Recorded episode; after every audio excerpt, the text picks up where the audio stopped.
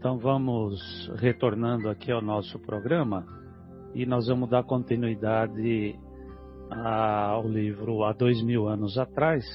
Só um pequeno resuminho da, da parte onde a gente terminou semana passada, para que a gente possa dar continuidade.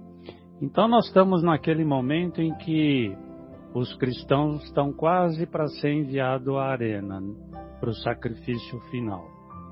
Então, é, algumas pessoas já estavam prontas para entrar, quando o centurião Cláudio Varros, que estava coordenando aquelas ações de mandar os cristãos para a arena, ele chama o seu auxiliar, auxiliar de nome Atom e avisa para ele que tem um daqueles daqueles cristãos que estão para ser sacrificado, que está com vestimentas nobres, que ele não a mande, que ele mande ela para fora, para que ela não seja sacrificada, imaginando que seria a esposa do senador e que isso poderia causar problemas lá para o império, principalmente para quem estava coordenando aquela ação. Então ele pede para que se separe aquela hipotética nobre, que na verdade era a serva de Lívia.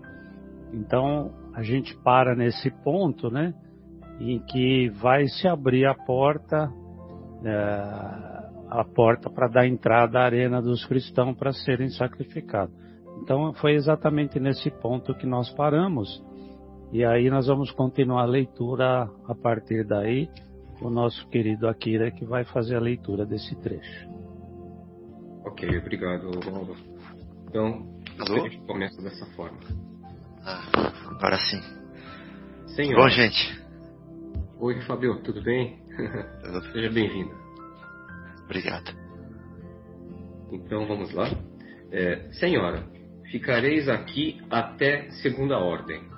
A velha criada dos lentulos trocou significativo e angustioso olhar com a sua senhora, respondendo, todavia, com serena altivez: Mas por que pretendeis privar-me da glória do sacrifício? Atom e seus colegas se surpreenderam com aquela atitude de profundo heroísmo espiritual, e aquele, depois de um gesto evasivo que exprimia a vacilação da resposta, lhe competia dar, esclareceu respeitosamente: Sereis a última.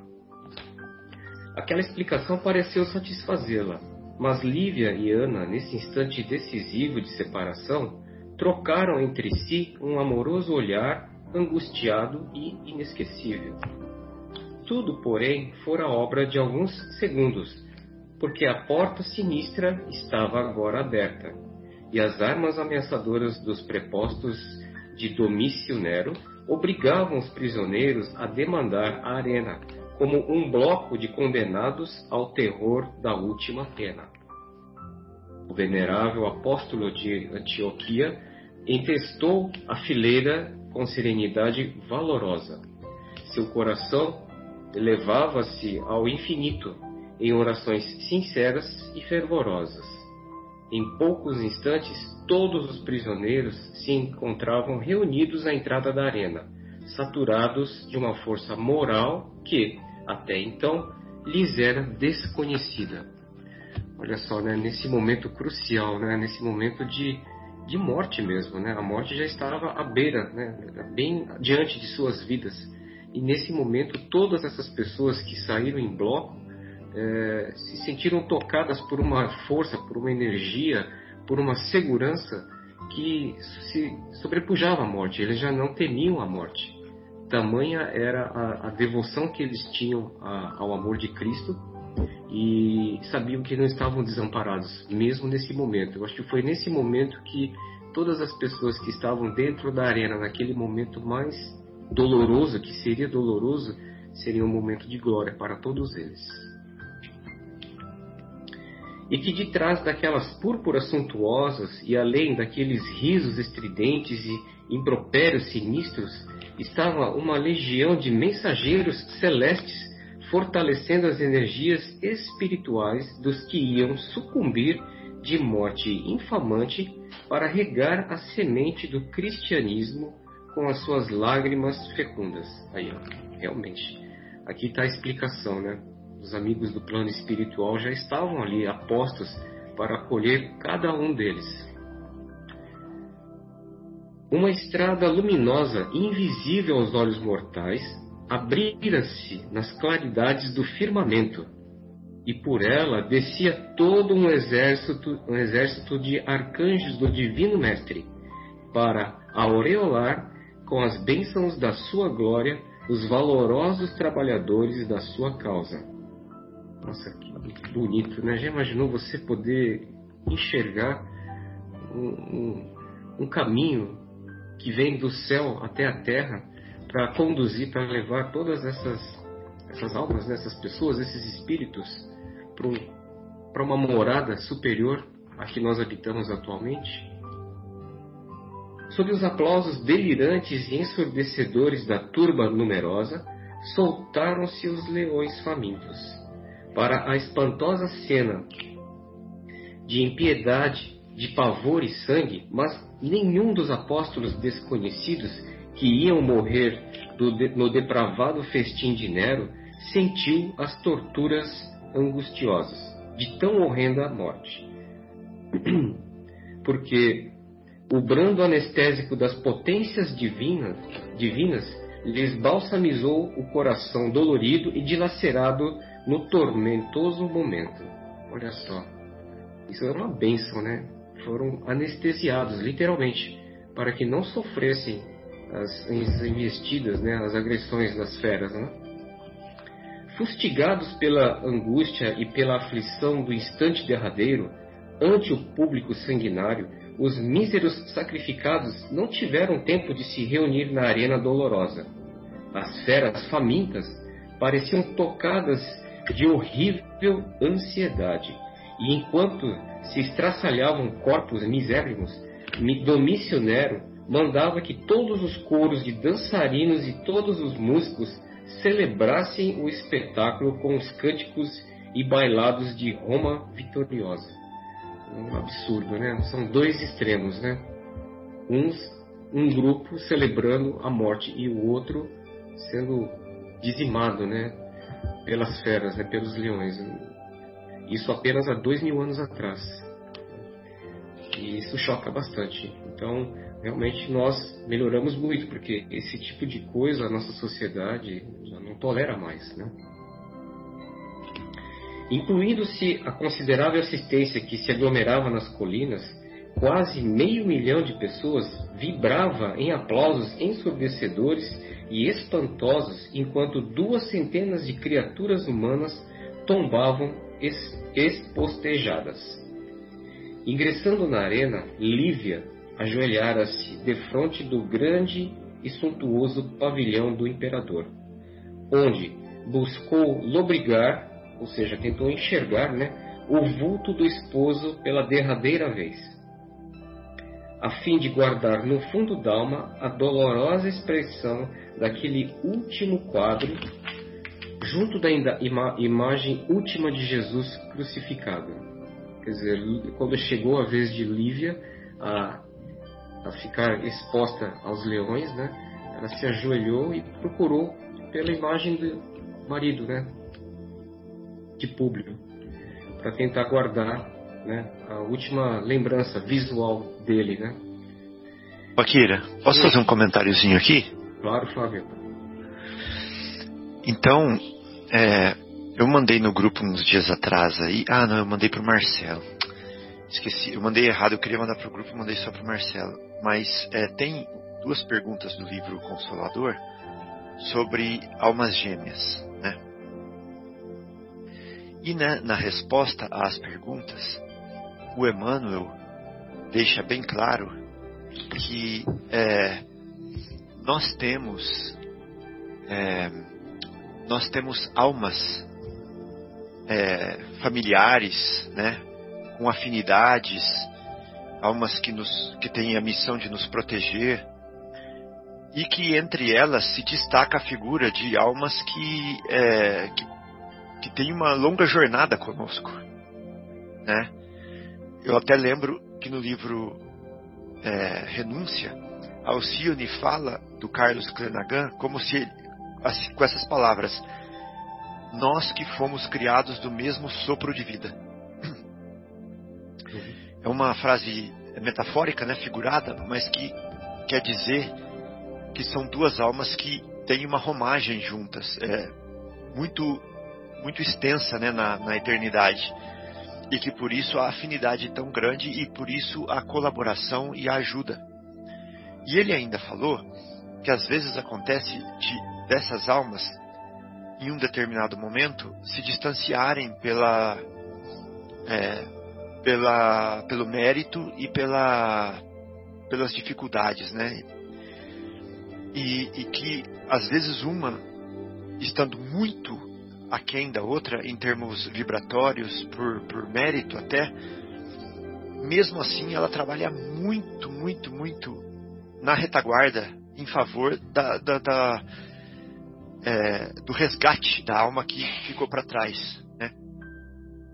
E que o amor é tão grande, tão grande, que elas se submetem a sacrifícios inenarráveis. Uhum. E aqui a gente está vendo exatamente né, um caso desse, onde nós podemos imaginar que a Lívia, nesse momento, ela coroa a missão dela junto a Publio Lentulus na retaguarda, com esse gesto de olhar para ele na, na tribuna e ela ajoelhada diante das feras. Então ela coroa a missão dela e a saída da missão dela uhum. com essa com essa cena, né? Sim. E, e, e é realmente muito marcante, não só para ela, quanto para ele na eternidade. Com né? certeza. Mostrar o fechamento do ciclo com essa cena. Então isso me. Uhum. É, me tocou isso. bastante, por isso que eu quis fazer esse comentáriozinho aqui. Que legal, foi é, bem colocado, Fábio. Esse aqui é o tipo de amor que nós chamamos aqui é amor por renúncia. É um, amor por renúncia um ou outro, ou os dois se unem para auxiliar o próximo. É, é aquilo que a gente comentou semana passada, né? Quando o Marcelo estava citando os sete tipos de amores, né? E, e o, o, digamos assim, esse talvez seria um dos mais nobres, né?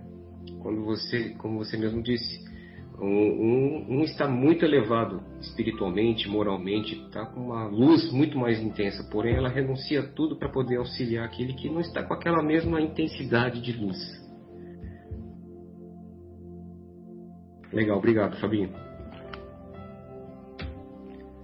É... Bom, voltando aqui, é... que inundava de emoções serenas o seu pobre coração dilacerado no minuto supremo.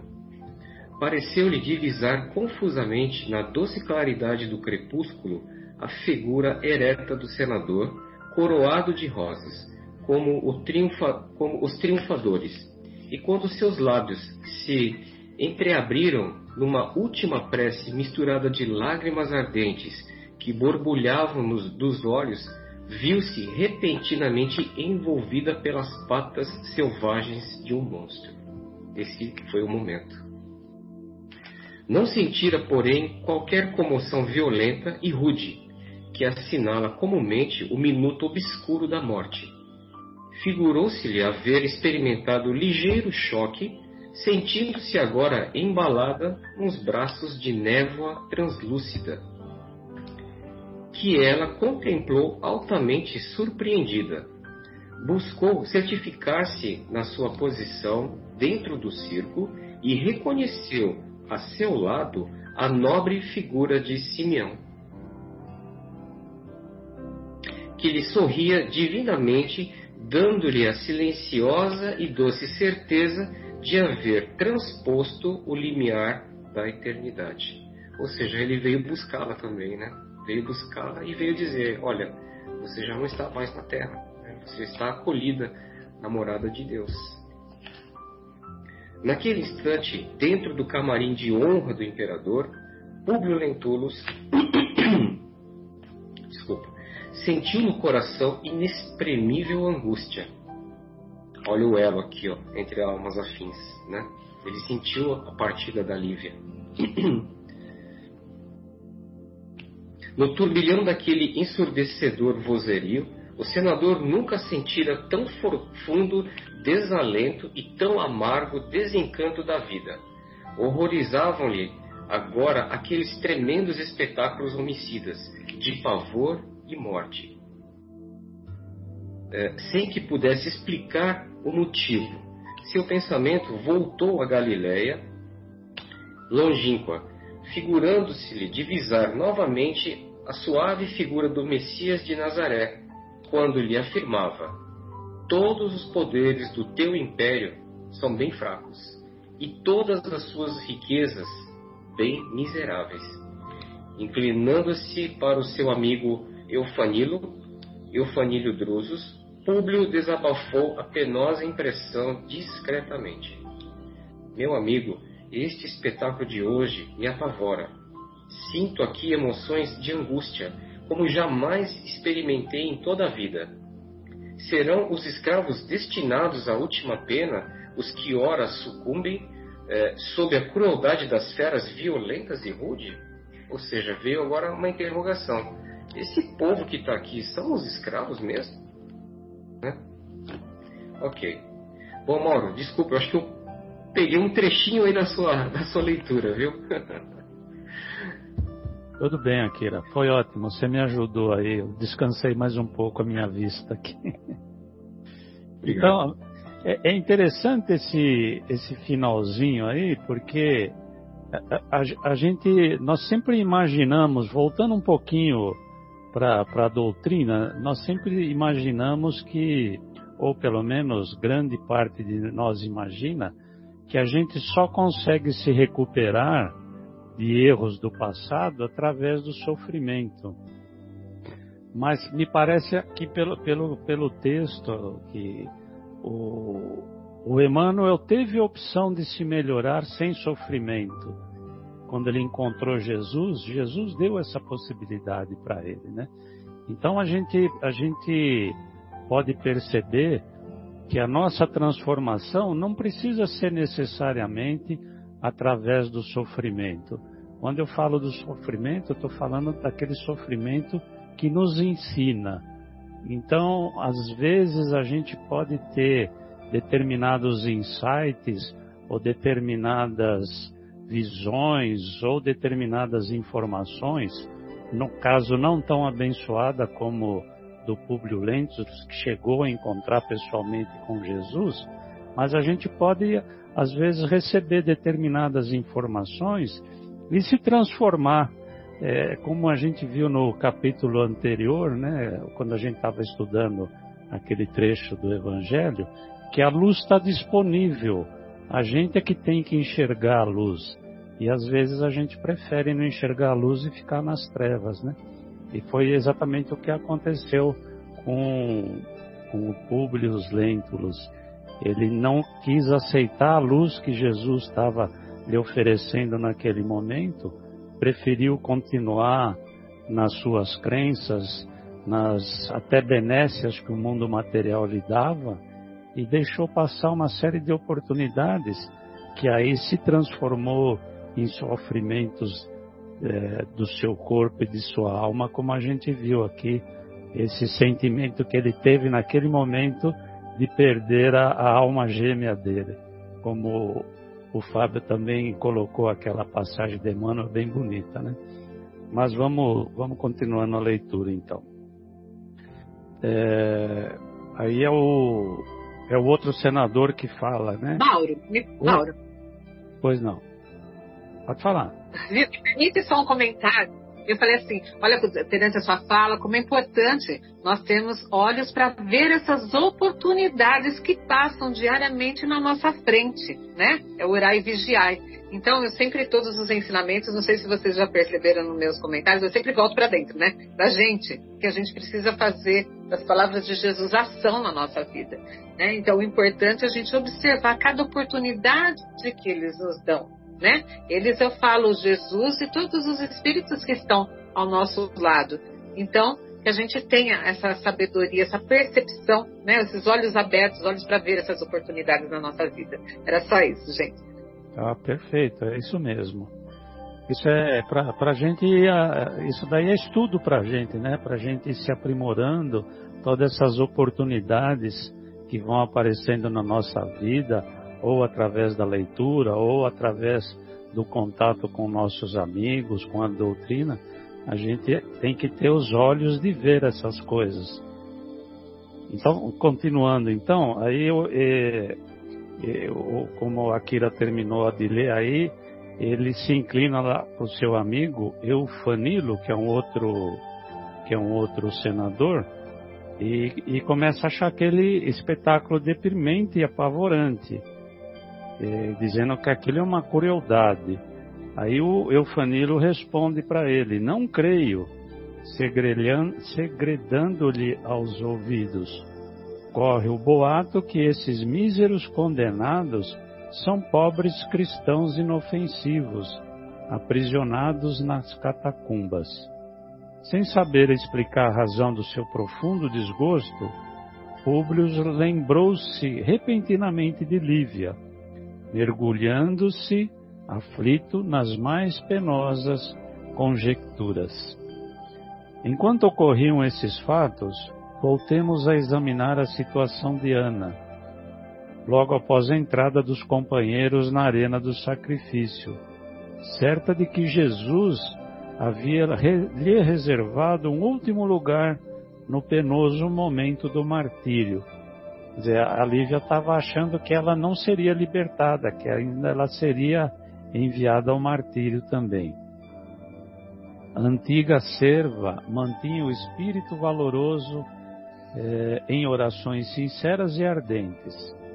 Seus olhos, porém, não abandonaram a figura de Lívia que se afastava para um recanto da arena, onde se ajoelhara, chegando a fixar o grande leão africano que lhe desferira um golpe fatal à altura do peito. Nesse instante, a pobre criatura sentiu algo de enfraquecimento ante as tremendas perspectivas do testemunho, mas num relance antes que suas ideias tomassem novo curso, Atom, Atom é aquele, é, é, é um guarda romano, né? Que é o guarda que foi é, determinado pelo Cláudio Varros, que é o centurião, para que ele levasse ela para fora, né? Então, antes que ela retomasse as ideias, Atom e mais um dos colegas chegaram em volta dela e disseram: Senhora, acompanhai-nos. Observando que os soldados a faziam voltar ao interior, protestou com energia: Soldados, eu nada mais desejo senão morrer igualmente nessa hora pela fé em Jesus Cristo. Reparando-lhe a coragem indomável, o preposto do império agarrou-a fortemente pelos braços e, trazendo-a para uma passagem do interior dos cárceres, que se comunicava com a via pública, Atom dirigiu-lhe a palavra quase ameaçadora. Retirai-vos, mulher, fugi sem demora, pois não desejamos complicações com a vossa família. Aí a nossa querida Vera continua a leitura. Vamos lá. E dizendo, fechava a porta ampla, enquanto a antiga criada de Lívia tudo compreendia agora. Angustiada, chegou imediatamente à conclusão de que a indumentária da senhora lhe salvara a vida. No amargurado transe. Sentiu que o pranto lhe borbotava abundante dos olhos. Suas lágrimas eram bem um misto de inenarráveis sofrimentos morais, e no íntimo inquiria a si mesma a razão pela qual não a admitira o Senhor a glorificação dos sacrifícios daquela tarde memorável e dolorosa. É, então ela compreendeu que por causa das roupas ela não fora sacrificada, que eles na realidade queriam libertar a Lívia, né? Mas ao mesmo tempo ela ficava, por que, que ela ficou privada desse sacrifício? Que para eles né, era até honroso ali naquele momento. Percebia o difuso rumor de mais de 300 mil vozes que se concentravam em gritos retumbantes de aplauso, aclamando a corrida sinistra das feras na sua caçada humana. E passo a passo, carregando consigo o peso torturante de uma angústia sem termos, buscou o palácio do Aventino, e não distava muito do circo ignominioso, lá penetrando desalentada e silenciosa. Então ela voltou para casa, né? Apenas alguns escravos mais íntimos faziam a guarda da residência dos lentulos, como de costume nos grandes dias de festas populares, das quais participam quase todos os servos. Ninguém percebeu o retorno da serva, que conseguiu despojar-se da toga com a calma precisa. Alijou as joias preciosas do vestuário, das mãos e dos cabelos, e ajoelhando-se no aposento, deixou que as lágrimas dolorosas corressem livremente, ao influxo das orações amargas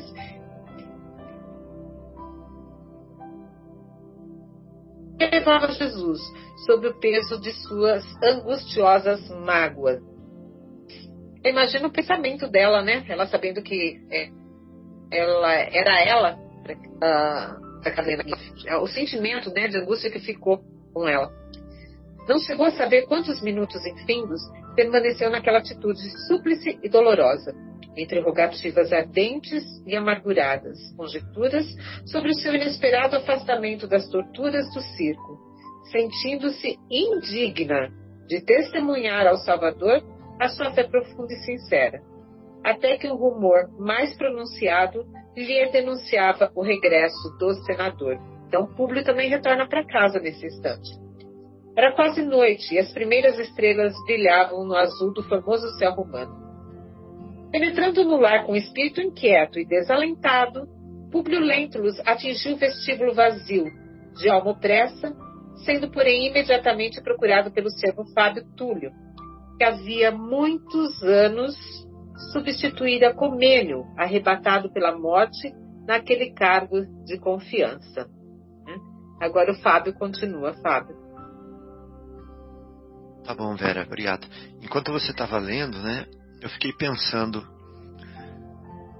É, a Lívia pediu para trocar de roupa com a Ana, né?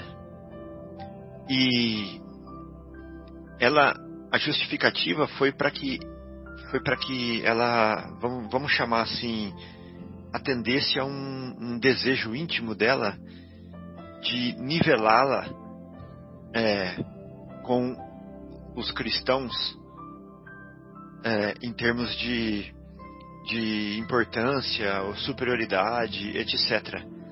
Ela não era melhor do que eles em nada, né? Tanto é que ela queria se entregar ao sacrifício da forma mais humilde possível, assim como Jesus também o fez. Então, esse era o desejo dela. Mas ela não imaginava nem de longe que isso ia poupar a Ana, né? Ela não fez com essa intenção. Ela fez com a intenção de pôr uma roupa humilde e de passar pelo transe dessa forma. Se ela tinha a intenção de poupar a Ana, não foi escrito isso no livro, mas eu não duvido que no fundo ela tenha tido essa, esse lapso, né? Ela tenha tido esse, esse insight, vamos dizer assim. Essa inspiração. intuída pensar dessa É, exatamente. Então, assim, é, porém, quando a gente que já leu o livro sabe tudo que vai acontecer daqui para frente, nós vamos ver que é um ato planejado, né? É um ato é, deliberado e feito com, com ou seja, uma decisão tomada esperando-se certos resultados, esperando é, certas consequências. E, e isso dá para a gente uma, uma um consolo, um consolo para mostrar para a gente que na nossa vida as coisas estão delineadas, né? que na nossa vida as coisas estão traçadas, que o plano está feito e que existe uma, uma coordenação superior nas nossas vidas, apesar da gente estar insensível a elas. Né? Nós estamos insensíveis a ela.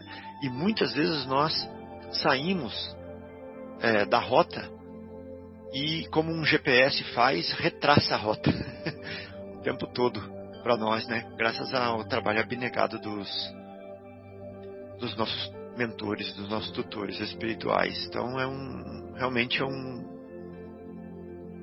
uma uma reflexão de consolo essa daqui. E pegando o seu gancho agora, Fábio, o que me, uhum. me, me, impressiona também nesse trecho da leitura é, da Vera, né?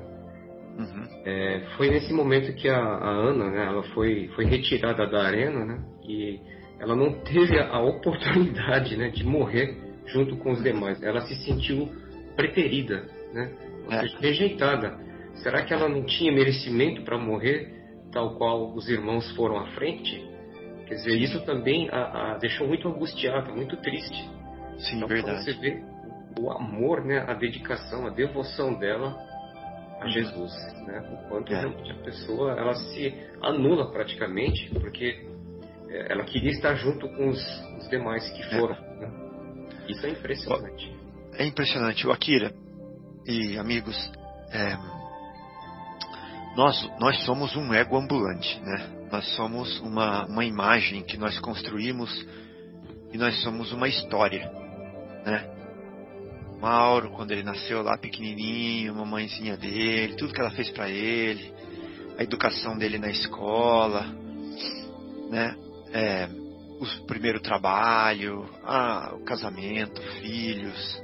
É uma história. Nós somos uma história e nós somos um, uma, um personagem que foi construído, né? Porque nós nascemos, a gente olhava para as coisas, a gente não julgava nada, a gente não sabia o que era nada. E nós fomos criando conceitos, criando, criando é, rótulo é, para as coisas e nos formatando dentro desse, desse ego, né?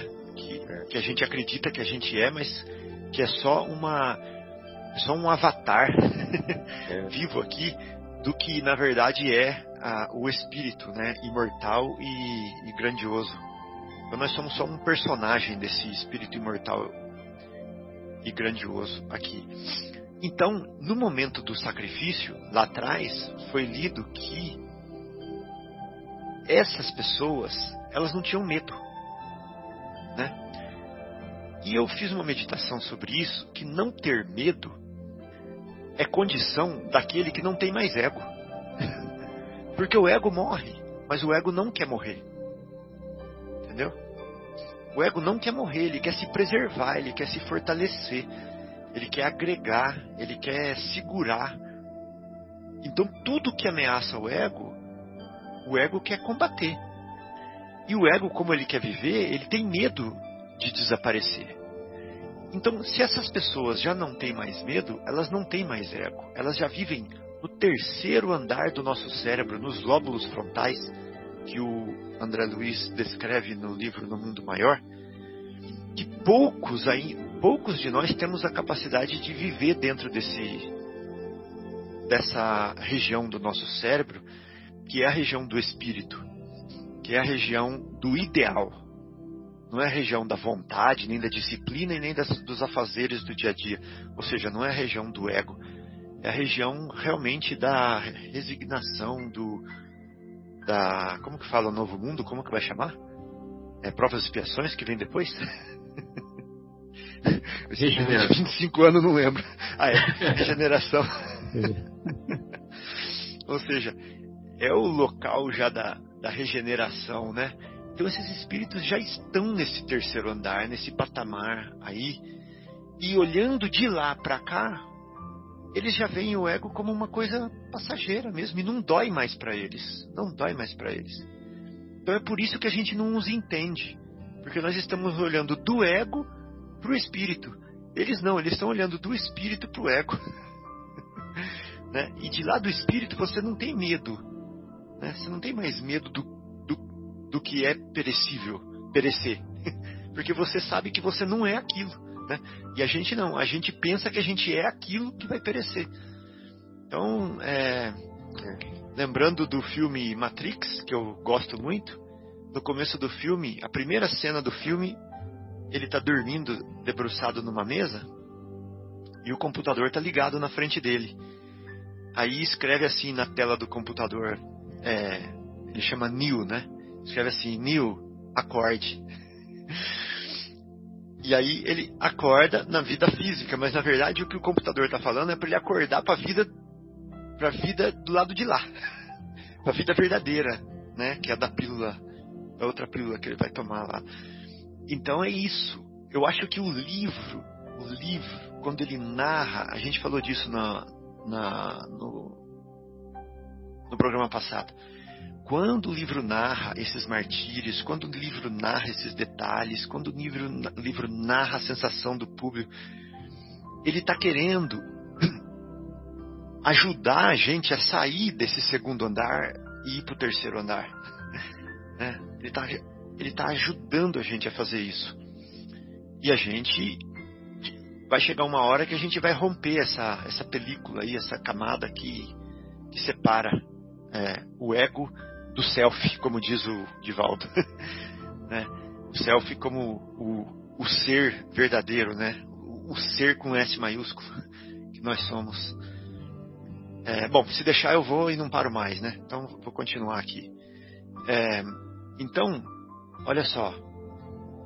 Acercando-se do senador, não, desculpa, penetrando no lar com o espírito inquieto e desalentado, Públio Lentulus atingiu o vestíbulo vazio de alma opressa, sendo porém imediatamente procurado pelo servo. Acho que já foi lido isso, né? Fábio Túlio. Olha o nome dele, que bonito. Fábio Túlio. Que havia muitos anos substituíra Comênio arrebatado pela morte naquele cargo de confiança.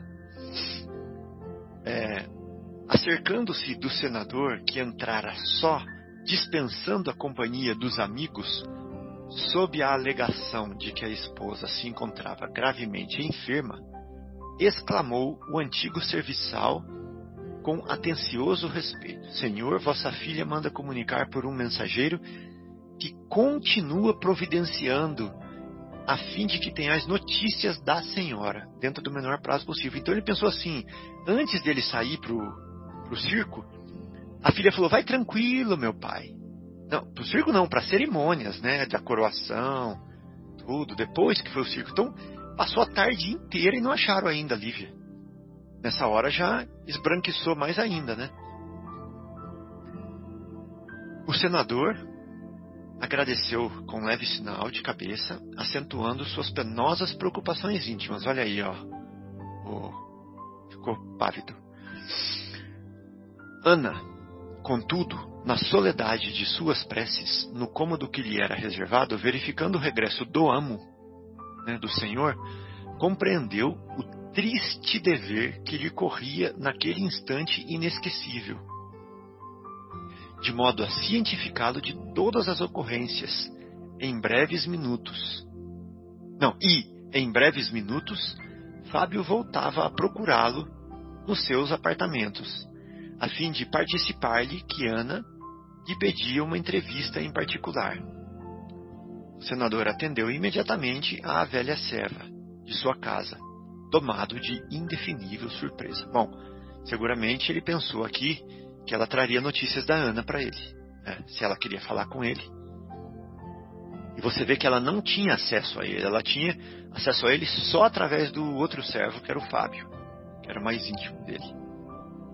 Olhos inchados de chorar, e com a voz frequentemente entrecortada por emoções rudes e penosas. Nossa, dá para imaginar, né? Vocês já tentaram explicar alguma coisa quando vocês estavam chorando? Não sai, né? Ana expôs todos os fatos, sem omitir nenhum detalhe dos trágicos incidentes. Enquanto o senador, de olhos arregalados, tudo fazia por compreender aquelas confidências dolorosas, na sua incredulidade e no seu pavoroso espanto. É aqui que acaba?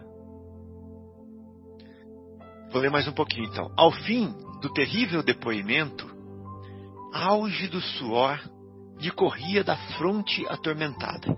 Pronto, está caindo a ficha. Né? Começou a suar já enquanto as têmporas lhe batiam assustadoramente. Então, olha só como subiu já o batimento cardíaco e ele já está sentindo nas têmporas. A princípio, olha isso que forte. O, aí vem o orgulhoso, né? Senador romano, orgulhoso e poderoso. A princípio, desejou esmagar a criada humilde, como se o fizesse a uma víbora venenosa. Presta atenção nesse sentimento. Né? Como faziam, o exército faziam com os povos é, conquistados. Esmagar a víbora. Tomado de primeira, das primeiras comoções de revolta, do seu orgulho e da sua vaidade. Não queria acreditar naquela confissão horrível e angustiosa, mas o coração lhe batia apressadamente e seus nervos se exaltavam em vibrações lancinantes. É aqui que acaba? Posso seguir mais um pouco. Publius Lentulus, quando for acabar, você me fala aí, viu, Vera? Publius Lentulus. O que está escutando do coração. Justo agora você vai querer acabar? Exatamente, eu, eu não queria parar também não. Lentulus experimentou a dor mais terrível de sua misérrima existência. Gente, ele perdeu o filho. Ele perdeu o filho lá na Galileia. Ele ficou na Galileia não sei quantos anos, mais de 15 anos, na esperança de encontrar esse filho. E aqui ele está falando que com essa notícia da Lívia, lembra? Eu não posso pensar muito, senão me dá vontade de chorar aqui também. Lembra da Lívia cantando aquela música da alma gêmea da minha alma, flor de luz da minha vida, sublime estrela caída das belezas da amplidão? Quando eu errava triste só no meu caminho, chegaste devagarinho e encheste meu coração. E aí vai, né? Vinha nas bênçãos dos deuses. Né? Bom, então ele já chamava Lívia de alma gêmea. Pensa. E ela era o sentido da vida dele. Nessa hora, ele experimentou a dor mais terrível da sua misérrima existência. Então, no dia que ele foi coroado com as rosas na, na fronte, com a glória do império, ele experimentou a dor mais terrível da sua misérrima existência.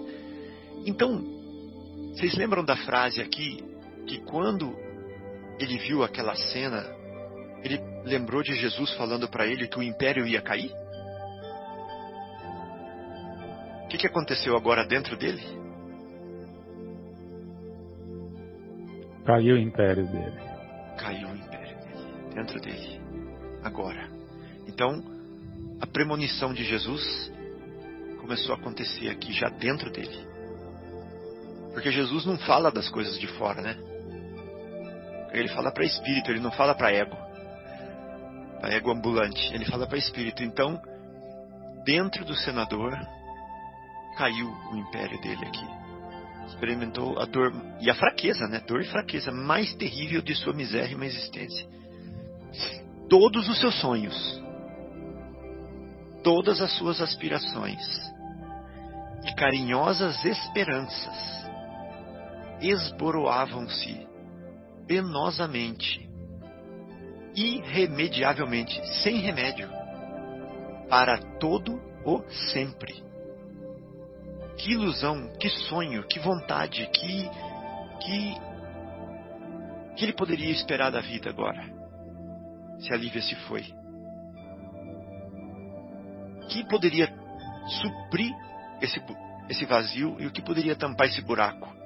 Nada mais, sob a maré sombria das realidades tenebrosas. Aqui acabou uma vida. Opa! É... Não deu para ler, viu, aqui? Pode, se puder falar. Ele está falando que aqui acabou. ah, tá legal. Então, é, realmente é, acabou numa parte muito forte, né? Onde o império começa a ruir. E ele começa de dentro. Já começou a ruir dentro já do, do senador. E a gente sabe que o império fora vai subsistir aí por alguns séculos ainda, né? Mais uns três séculos ainda, até ele ruir também, né? Mas dentro do senador romano ele já começou a ruir agora. Fábio, lê mais um parágrafo, Fábio. Aí vai ficar no tá. ponto bom para a gente continuar. Tá bom. Sentindo-se o mais desventurado réu da justiça dos deuses. Olha só, réu da justiça dos deuses. Réu é aquele que fez uma, alguma coisa e está sendo julgada por ela. Né? Se lembram? Vocês se lembram que ele teve dois sonhos é, significativos, né, com juízes. Ele teve um sonho antes dele ir para Galiléia, que ele contou para o Flamínio Severus enquanto estava em Roma ainda, com que os juízes estavam falando para ele da, da vida anterior dele, né, quando ele era o tataravô dele mesmo, né, é, chamava Lentulus também. E depois ele teve outro sonho que ele, onde ele era réu, depois da conversa com Jesus, quando ele escolheu o outro caminho. E esses juízes chegaram para ele e falaram assim que ele escolheu o caminho mais duro. Então aqui ele está falando de novo, sentindo-se o mais deventurado réu da justiça dos deuses, no momento em que presumia efetivar a sua suprema ventura, né? ou seja, por quê? Porque logo depois desse coroamento, ele ia se redimir com a Lívia né? e ele ia reatar os laços com ela. Nada mais enxergou à frente dos olhos, senão a realidade esmagadora da sua dor sem limites. É. É o preço da desilusão, é o ídolo quebrado que a gente pisa em cima. Na espiral da evolução. Aqui o ídolo quebrou. Então é isso, pessoal. Alguém, se quiser fazer um comentário, né? Fiquem à vontade.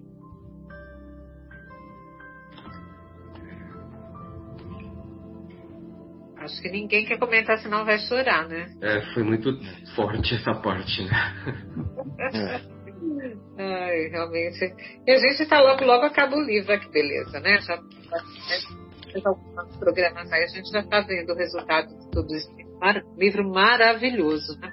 É. Nossa, sem palavras. Vamos ter mais algumas surpresas aí pela frente ainda, né? O que me impressiona de tudo que a gente leu até agora é que Publio Lentulus ele teve a oportunidade de conversar com Jesus. Quantas pessoas não se transformaram só de ver Jesus de longe sem ter trocado uma palavra? E Publio teve a oportunidade de conversar teve uma lição de moral de Jesus e nem assim isso foi suficiente para modificá-lo, né? E ele só percebeu isso agora, né? Quando o império dele ruiu, quando ele percebeu que tudo que ele tinha de mais valioso se esvaiu, né? Então, é, para você ver, né? Hoje, Públio, Emmanuel, né? É um espírito super evoluído, né? Mas olha só o quanto ele também teve um coração endurecido no passado. Né? Então, é, não percamos as esperanças, pessoal. Vamos seguir em frente, porque a jornada é longa, mas é, a oportunidade existe para todos nós. Nenhuma ovelha será perdida, né, Akira? Nenhuma ovelha, exatamente, Fabinho. Nenhuma ovelha será perdida. E quando ele fala nenhuma, ele não põe exceções. É. Com certeza. De nenhuma, nenhuma. exceções. Se ele Só... falou, é porque ele vai cumprir mesmo. Uma lembrança rápida que eu tive agora, lá no, num dos episódios do Mildinho, ele uhum. diz assim que é, Deus não pune ninguém, Deus educa. É. Então a, a, gente tem oportunidades educativas ao longo do caminho, né? Só que se a gente a gente não pode perder essa oportunidade. E aí a gente nós é que nos punimos, né? mas a gente tem determinadas oportunidades educativas, como Emmanuel teve, né, quando ele encontra o Publio Lentulus na época, né, quando ele encontra com Jesus lá, ele teve uma oportunidade de se educar eh, internamente, moralmente como ser, né? E ele perdeu aquela oportunidade educativa. Às vezes aparecem mais oportunidades, mas às vezes não. Então a gente tem que estar muito atento, né? é, para esses momentos na nossa existência onde nós somos chamados, né? Somos chamados a nos modificar, a repensar os nossos erros do passado e às vezes a gente deixa passar e ah, isso não tem importância, né? Eu sou novo ainda, tenho mais oportunidades pela frente, vou continuar aproveitando a vida. E aí, às vezes, a gente. Não que a gente não deva aproveitar a vida, evidentemente que sim, né? Mas saber como aproveitar a vida. E não deixar passar essas oportunidades é, regenerativas da nossa existência, né? Às vezes passa e depois a gente vai ter que apanhar para aprender. Então, uhum. só uma rápida colocação aí para a gente encerrar. É, muito bom. Obrigado. Então é isso, pessoal.